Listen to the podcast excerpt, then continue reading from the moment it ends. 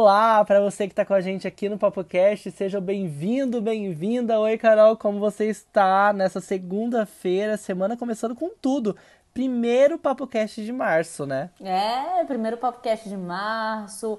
O ano tá começando, né? Mas eu tô sabendo que eu acabei de sair de uma gripe. A minha voz tá até um pouco melhor, tô menos constipada. Mas é você agora, Felipe. A gente tá no revezamento da pessoa com a voz estranha, né? Hoje sou eu que tô um pouquinho fanho. Um pouquinho? Com... Só um pouquinho. Com coriza. Nossa, eu tô zoadaço. Vamos ver se eu melhoro quanto antes. Fazer um chazinho de, de alho com limão daqui a pouco. Pra dar aquela ânsia, mas pra mas melhorar. Mas melhora, viu? Porque sempre antes de fazer o Papo Cast, eu tava tomando um chá que é mais ou menos mel com gengibre, que é muito bom, gente. Gengibre, eu odeio gengibre, eu odeio até o cheiro. Mas no, no, no chazinho fica uma delícia. Você pode colocar camomila também e coloca um pouco de limão. Fica bem gostoso. Eu acho que vai ajudar você a dormir melhor. Sabe quando você fica quentinho?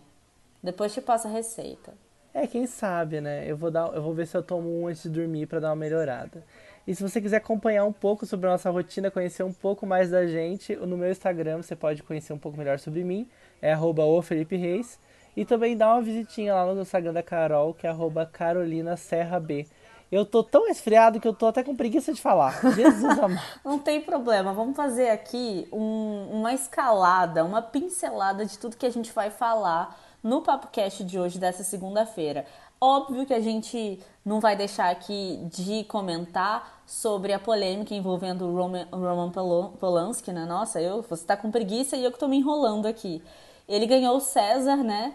Só que, gente, de que maneira, como é que foi, muitos protestos, a gente vai comentar no Papcast. E também vamos falar um pouco sobre essa questão das multas que algumas empresas estão pagando por conta de discriminação e tá rolando boatos aí de que o governo queria diminuir, amenizar essa questão. Vamos descobrir um pouco mais daqui a pouco. Vamos também falar para você que sabe aquele partido que o Bolsonaro estava fundando, estava fazendo parte, ou faz parte, né, que é o Aliança pelo Brasil, eles já consideram aí não disputar as eleições de 2020, você vai entender por quê daqui a pouquinho. E Felipe, vou falar essa aqui então por você, já que você tá meio meio dodói, a gente também vai comentar que teve brasileira envolvida, duas mulheres envolvidas na liderança do sequenciamento aí do novo coronavírus. Você vai conhecer quem são essas mulheres e o papel fundamental que elas tiveram nesse, nesse mapeamento aí do coronavírus. Lembrando que se você quiser saber exatamente o assunto que a gente vai falar aqui, não precisa esperar até chegar no assunto, não. Na nossa descrição, você tem o tempo exato em que os assuntos começam a, serem, a ser falados, né? Então você pode clicar ali que você vai ser teletransportada, teletransportado para lá. E teve polêmica, né, Carol, no prêmio no prêmio César, né, que é um prêmio bem famoso do cinema francês o ganhador de melhor diretor está envolvido com várias coisas terríveis com relação à agressão sexual tal. E o negócio deu o que falar, né? Pois é, são acusações contra o Roman Polanski, né? Um diretor que, aliás, o nome dele está sendo bem falado, porque se você assistiu o filme Era Uma Vez em Hollywood, você vai lembrar que é aquele diretor que os caras admiram, que moram ali na casa de cima e que a Sharon Tate, que é a mulher ali do Roman Polanski, ela é assassinada. Vocês devem estar ligados, né? Se vocês não conhecem o diretor que ele é e o nome, a potência que esse nome já foi, né? Ou pelo menos o pessoal ainda acha que é, porque ele ganhou como um melhor diretor, né, pelo filme Jacuz, que foi visto por tantas milhões de pessoas, que está em, em, seu prestígio ainda maior, sendo que ele é acusado de estupro, de agressão sexual, né, não, não, não por uma, não por duas pessoas, e ele ganhou, né, em meio a vários protestos, inclusive teve uma atriz que faz o, o filme Retrato de uma Jovem em Chamas, que se você não assistiu, por favor, assista, porque esse filme é muito bom ela se chama Adele Renel. Ela se retirou da plateia, porque ela também estava ali fazendo parte como uma das atrizes indicadas como melhor atriz. e a diretora do filme, que é a Celine Siama, elas saíram porque elas falaram: eu não vou ficar aqui pagando, passando pano pra estuprador, entendeu? E, gente, elas falaram também que, assim, é, entregar esse prêmio pro cara significa que você tá passando por cima de um monte de gente que foi estuprada, que sofreu abuso sexual. Inclusive, duas mulheres subiram para receber o prêmio do Roman Polanski porque ele não foi. Então, para evitar toda a falação e tal.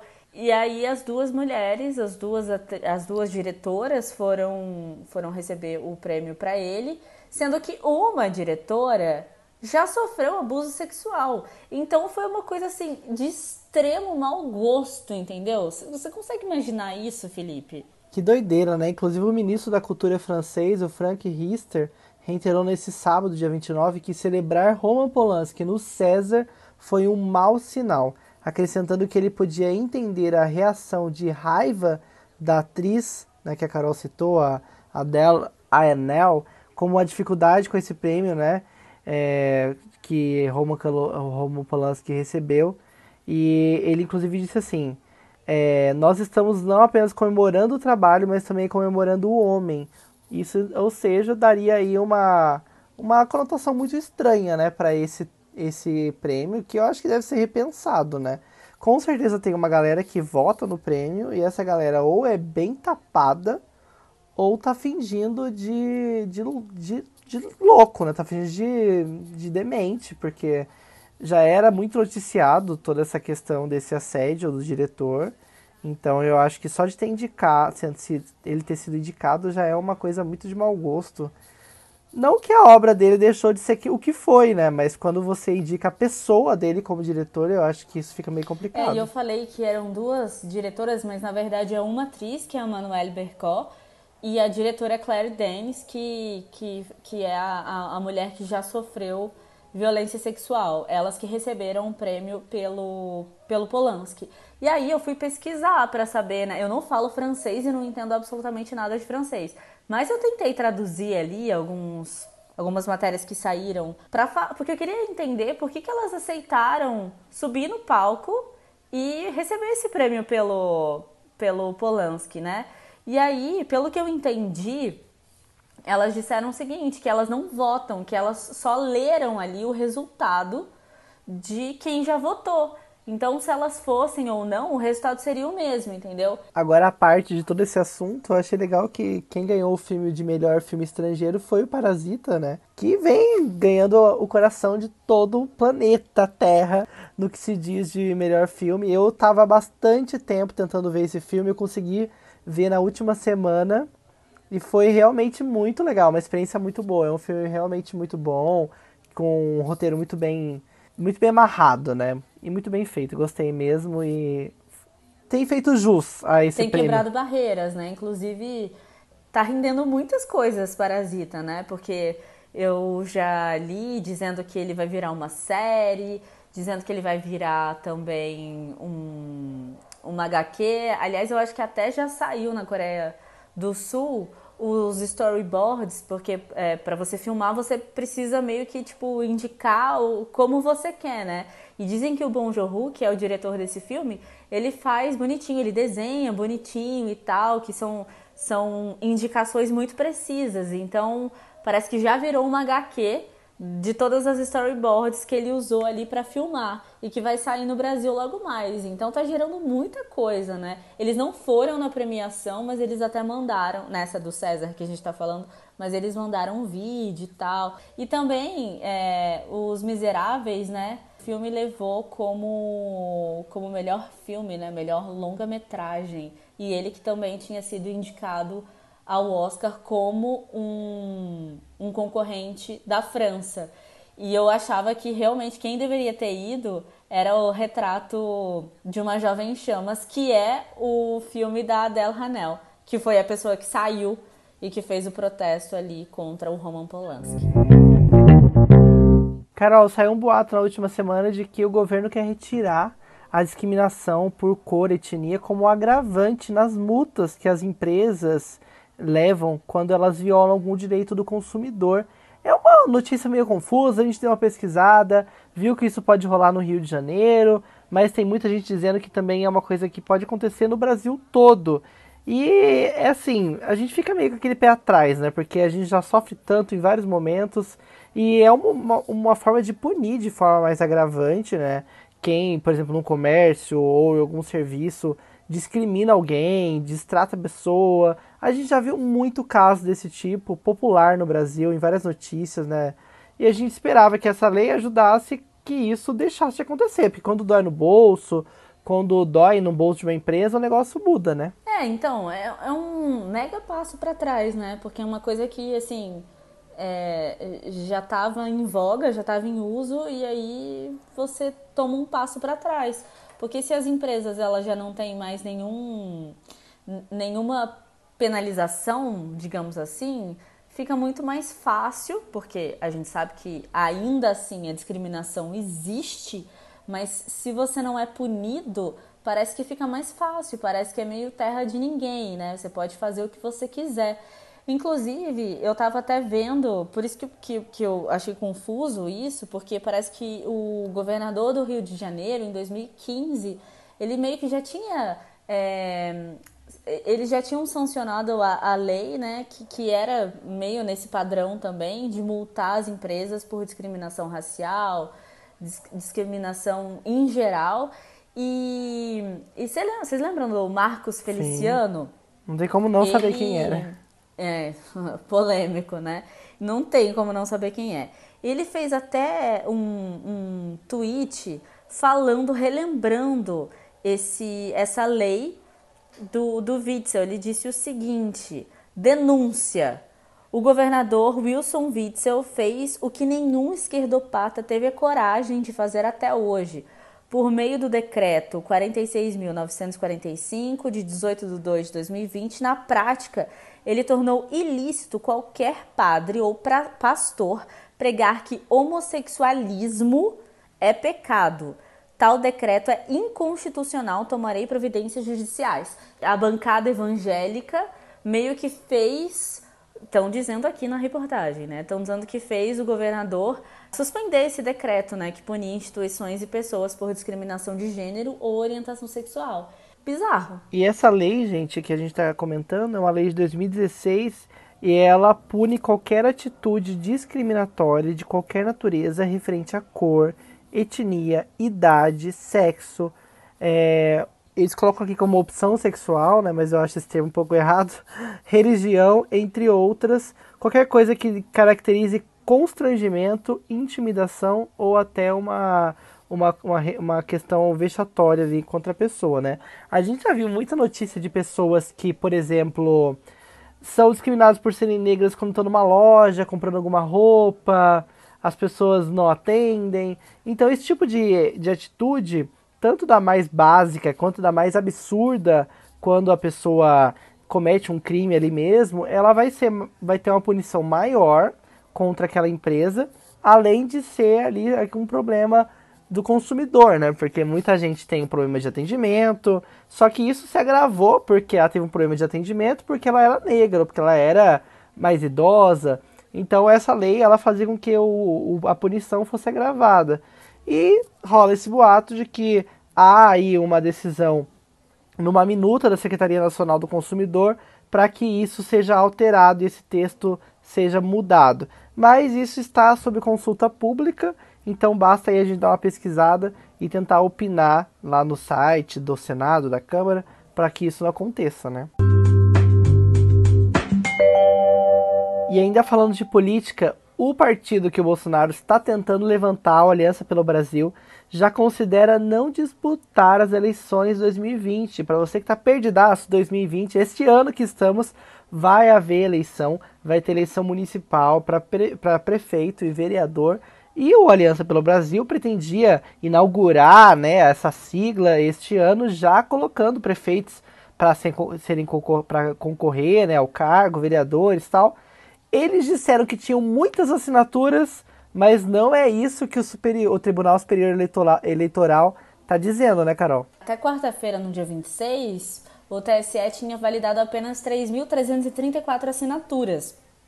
E a gente sabe que são necessárias no mínimo 492 mil para você ter o registro aí, né, para realmente o Aliança pelo Brasil ser validado. E olha, eles disseram que eles tinham levantado mais de um milhão de assinaturas, né? A, a galera do partido está dizendo que já levantaram mais de um milhão de assinaturas, mas o TSE disse que eles conseguiram levantar 48.124 assinaturas. Dessas, 3.334 foram validadas, outras 2.593 estão em fase no, eh, de validação no cartório, mas 12.198 já foram consideradas inaptas. Eles estão procurando até outras formas né, de validação das assinaturas, pedindo que sejam alteradas algumas regras para que eles consigam esse número de assinaturas antes da, do prazo, né, para que o partido seja incluso na eleição de 2020. Eu acho que isso é bem difícil de acontecer e como a gente disse aqui no começo, eles já praticamente descartam aí não participar, eles descartam a participação na, na eleição desse ano. O que daria uma atrasada, né, Carol, nesse partido que o Bolsonaro já está empenhado em lançar há um tempo, né? Pelo jeito não tá tão simples assim não conseguir assinatura para um partido novo. Pois é, acho que fala muito e age pouco, né? Eu até estava dando uma pesquisada sobre, sobre o partido, como é que tá e tal e vi que eles até fizeram, acho que ontem, um encontro, mas o processo tá meio lento, né? Tá tudo muito se fala, mas pouco se age. Não sei, vamos ver. Até eu aqui quem fala muito melhor de política é você, né? Eu até tava tava dando uma pesquisada, mas como assim, gente? Como que, claro, sabia que o Bolsonaro tinha saído do PSL, mas aí ele pode fundar, ele estava sem partido, como que o partido não é validado e o presidente então não é não, não, não tem o partido validado? E os filhos? Eu sei que os filhos nem podem sair porque senão eles perdem o mandato, então eles continuam no PSL, né? Ele como presidente, ele pode ser um presidente sem partido, tanto é que quando as pessoas se referem a ele, geralmente nas notícias, tal, as pessoas sempre falam do partido, né? Ah, tal pessoa do PT, tal pessoa do PSDB. Aí quando se refere ao Bolsonaro, é Jair Bolsonaro sem partido, porque o presidente pode estar sem partido desde que ele já esteja ali no seu mandato, né? Mas os deputados, os senadores, que é o caso dos filhos deles, eles não podem estar sem partido, a não ser que eles fossem expulsos do partido. Ainda não foram expulsos, então eles têm que continuar ali no, no PSL, né, que é o partido que eles se candidataram, até para não perder a candidatura, porque se eles saíssem, a vaga é do partido, então eles perderiam a candidatura. Porque tem essa coisa, né, da Mas eleição. eles tentaram até ser expulsos? Eles tentaram? Eles, tipo, jogaram Ah, mas é assim uma manobra de interesse, né? Pro PSL expulso... seria muito fácil, né? Simplesmente expulsar eles, sabendo que eles querem ser expulsos. Uhum. Eles não vão fazer isso, né? Sim. Eles estão retendo e, tão, e fica nesse jogo, né? De, de Até de porque o partido é que detém o fundo partidário, que é aquela uhum. grana gigantesca que vai rolar em 2020 Inclusive o PSL é um dos partidos que mais vai ter essa grana do fundo partidário. É, que foi o que mais elegeu, né? E aí o Bolsonaro, ele meio que largou mão, né, desse dinheiro para ter um novo partido, porque um novo partido ele entra com zero no caixa, não vai ter nada esse ano, porque ele não participou de nenhuma eleição, então ele não vai ter nenhum, nenhuma grana do governo. Então, assim, seria uma disputa de eleição na raça mesmo, né? Mas como ele acha que ganhou a eleição na raça, que ganhou com as redes sociais, então ele tá levando isso aí nas costas e tá achando que independe se vai ter dinheiro do governo ou não, mas eu acho que o negócio é tão simples assim. E realmente, é, esse ano acho que não vai dar pro Aliança pelo Brasil. Acho que já tá tarde demais para eles conseguirem chegar a tempo. Nossa, mas que, que poder de convencimento próprio, né? De achar que realmente ele foi elegido ali na raça e por conta dele mesmo e por conta das fake news, tá ok? Eu também acho que elas elegeram mais do que as redes sociais. Ele acha assim que mudou completamente, que agora a eleição tá na internet. A gente sabe que o poder da internet é gigantesco. E a campanha do Bolsonaro se, esfor, é, se baseou muito no WhatsApp. Inclusive antes de saberem da potência que o WhatsApp tem. Nessa, nesse final de semana, Carol, inclusive saiu uma notícia de que 99% dos brasileiros que têm smartphone, que é o celular inteligente com internet, eles têm WhatsApp. Ou seja, todo mundo que tem internet no celular tem WhatsApp. Então o WhatsApp é o poder da comunicação via internet, né? E isso foi descoberto pela família Bolsonaro antes mesmo né, de verem o potencial que isso tinha. Foi quase um teste, começou tudo a ser disparado pelo WhatsApp e ele praticamente venceu a eleição através desse meio de comunicação, né? As pessoas estão na correria, não estão mais se preocupando tanto em ver fonte de notícia, né? Os fatos, ninguém é, checa Então tá mais, né? fácil conseguir convencer pelo WhatsApp, né? Acho que inclusive mais para frente a gente podia até falar sobre o WhatsApp, sobre outros lados, né? Já que o WhatsApp tá bombando tanto, sobre vendas por WhatsApp, sobre formas de ganhar dinheiro, né? Inclusive em breve a gente vai falar sobre marketing digital, que tem um pouco a ver com esse assunto também. Verdade. O que você pode fazer, então, para que essa ferramenta venha a seu favor, né? Não só receber, mas usar ela de uma maneira bem de, de protagonista mesmo. Acho legal. Vai ser legal se a gente falar sobre isso. Carol, uma notícia que me deixou bem feliz e tá levando o Brasil aí ao percu a percussão, né? A, está no topo do, das notícias desse final de semana foi que duas brasileiras foram liderança é, muito importante para que o coronavírus, né, essa, essa, esse vírus, fosse sequenciado. Né, o DNA foi sequenciado né, em, pelo, em menos de 48 horas. Isso aconteceu. E eu estava vendo que em outros países chegou a demorar 40 dias né, para que isso rolasse. O pessoal deve estar tá pensando assim, tá, mas por que, que por que, que é bom fazer esse sequenciamento né, do coronavírus? Por que, que isso é tão importante? Porque é um, é um monitoramento ali, né, do, do, do que pode ter sido mutação, do que, que as pessoas podem fazer também para desenvolver uma vacina contra esse novo coronavírus. Então, você saber com que você está lidando é muito importante. E foi o que o Felipe falou. Teve país que demorou 40 dias e a gente conseguiu em 48 horas. Isso é incrível mesmo e a gente tem que tirar muito chapéu para Esther Cerdeira Sabino e também para Jaqueline Góes. Ambas trabalham né, com universidades brasileiras que trabalham em conjunto com a Universidade da Inglaterra e é um grupo aqui brasileiro, principalmente da USP de São Paulo, que é o Instituto de Medicina Tropical da Universidade de São Paulo, que faz né, um trabalho já com outras doenças. Eles fazem trabalhos com doenças como a dengue, a zika, a chikungunya e tal. Eles fazem vários trabalhos com relação a sequenciamento de DNA. Igual a Carol falou, a importância é gigantesca. É como se fosse o hemograma, hemograma completo da doença, né? Tipo, um diagnóstico ali de como ela surgiu, de se ela houve mutação, para saber qual foi o caminho que a doença percorreu isso é muito legal porque mostra o poder né, da nossa ciência e mesmo em uma época, eu até já disse isso na semana passada, uma época que a gente passa por uma precarização de bolsa de mestrado, de doutorado, eu acho que era o motivo maior ainda para a gente falar sobre esse assunto, né? De como a gente tem que valorizar nossa ciência, gente, sério. E tem que dar mais grana para a ciência. O governo tem que injetar mais dinheiro nisso. Exatamente, porque se, se tiver alguma coisa assim de novo, né? A gente vai ser salvo por essas cabecinhas pensantes todo o tempo.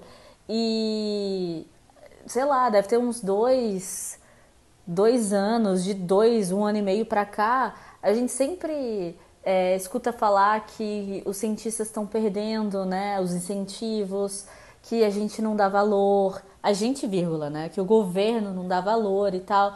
Então, quando tem isso e essas notícias começam a pipocar, é muito bom. Abre o olho de tantas garotas que às vezes nem pensaram nisso, né? De tantas pessoas que de repente podem se encontrar nesse meio acadêmico, nesse meio é, de, da, da ciência. Acho que quanto mais a gente falar, mais legal vai ser, sabe? Mais importância e despertando na cabeça das outras pessoas isso vai ficar latente. Eu queria destacar aqui a Jaqueline Góes Jesus, que ela é pós-doutoranda na Faculdade de Medicina da USP e é bolsista, tá vendo? Os bolsistas estão persistindo. Ela é bolsista da FAPESP e ela que liderou essa equipe que fez o sequenciamento do genoma, uma mulher negra.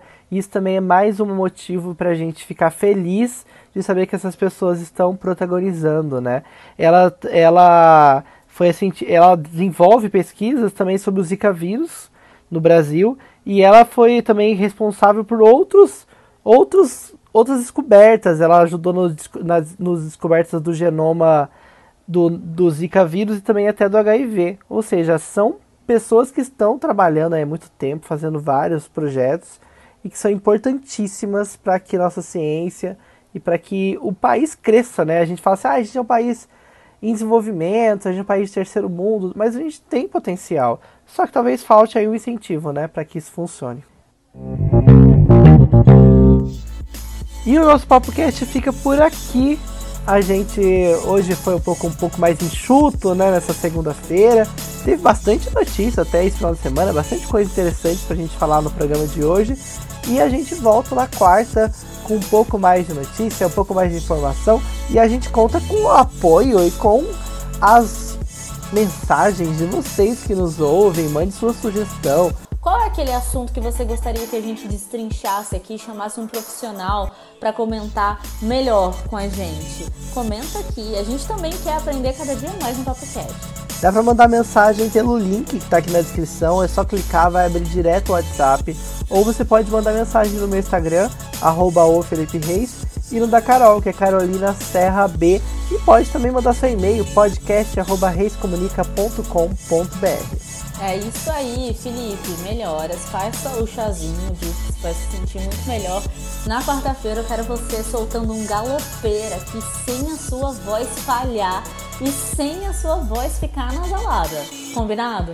Jesus amado. Vamos tentar. Gente, um beijo. A gente se ouve na quarta-feira. Acompanhe a gente lá no Instagram. Beijão. Beijo, tchau.